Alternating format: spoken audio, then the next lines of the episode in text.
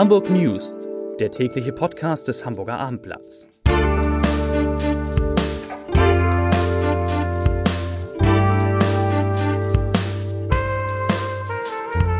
Moin, mein Name ist Lars Heider und heute geht es um ein städtisches Gasunternehmen, das bei seinen Kunden auf die Gasumlage verzichtet. Wirklich wahr. Weitere Themen. Hamburger Makler sehen die Immobilienpreise in normalen Lagen deutlich zurückgehen. In den S-Bahnen steigt die Zahl der Bettler und das Reeperbahn-Festival beginnt. Dazu gleich mehr. Zunächst aber wie immer die Top 3, die drei meistgelesenen Themen und Texte auf abendblatt.de. Auf Platz 3 Kraftclub spielen auf der Reeperbahn und zwar heute Abend. Auf Platz 2 warum Bergedorf für Hauni nicht mehr interessant ist. Und auf Platz 1 Fluglärm. Diese Airlines fliegen besonders oft nachts. Das waren die Top 3 auf abendblatt.de.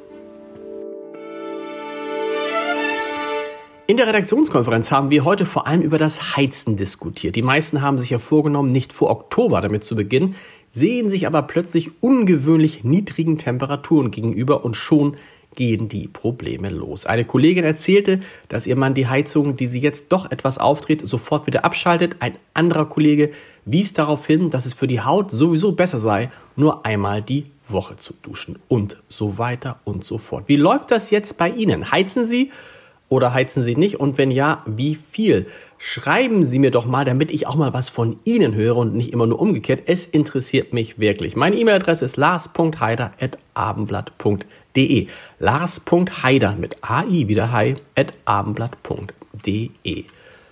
Zu den Themen des Tages gehört natürlich die Teilmobilmachung, die Wladimir Putin für Russland ausgerufen hat und von der wir uns nicht einschüchtern lassen sollten, sagt zumindest die heimliche Verteidigungsministerin der Bundesrepublik Deutschland, Marie-Agnes Strack-Zimmermann, in unserem Podcast das Scholz-Update, das Sie unter www, den Sie, muss es heißen, beides geht, unter www.abendblatt.de slash podcast hören können. Ich zitiere Frau Strack-Zimmermann. Sie sagt, jetzt wäre der richtige Moment, die Ukraine mit noch mehr Waffen und gepanzerten Fahrzeugen zu unterstützen, weil sie zum ersten Mal seit Beginn des Krieges aus der Defensive herauskommt. Wir sollten der Ukraine das zukommen lassen, was sie benötigt. Zitat Ende. Das nach mehr als 200 Tagen.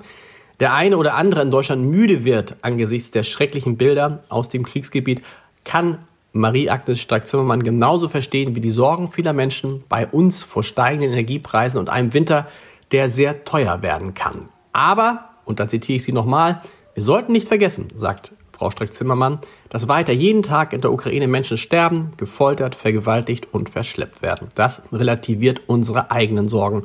Wir sind zu Hause, wir können nachts ruhig schlafen, bei uns gibt es keinen Fliegealarm, unsere Nachbarn werden nicht abgeschlachtet. Zitat Ende.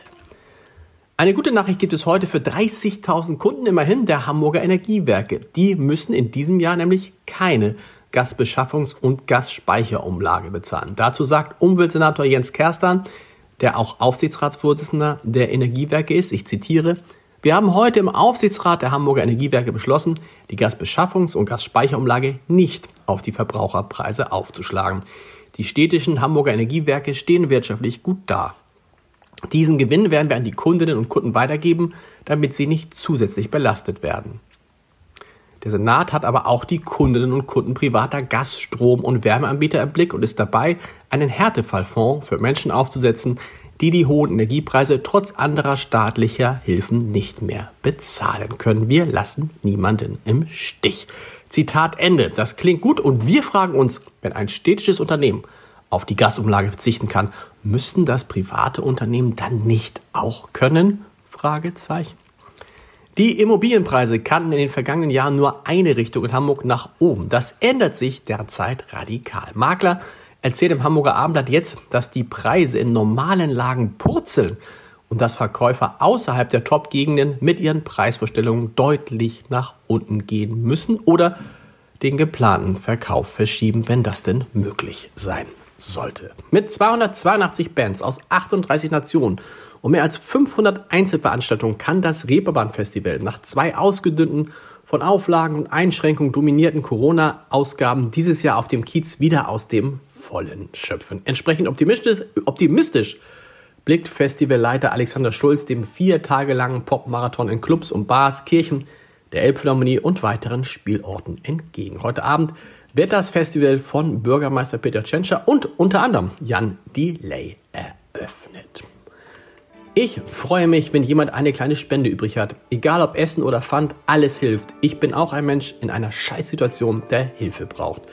Wer im Moment in Hamburgs Bahn unterwegs ist, hat diese Sätze wahrscheinlich öfter gehört. Beispielsweise in der Linie S1 bitten derzeit merklich mehr Menschen um Hilfe als noch in den Monaten zuvor.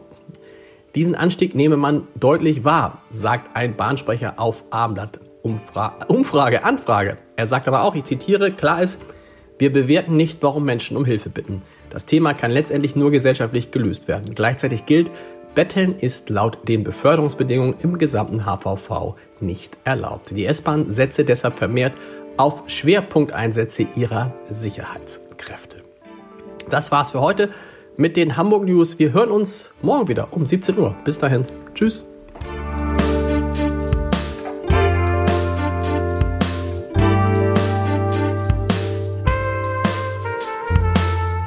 Weitere Podcasts vom Hamburger Abendblatt finden Sie auf abendblatt.de slash podcast.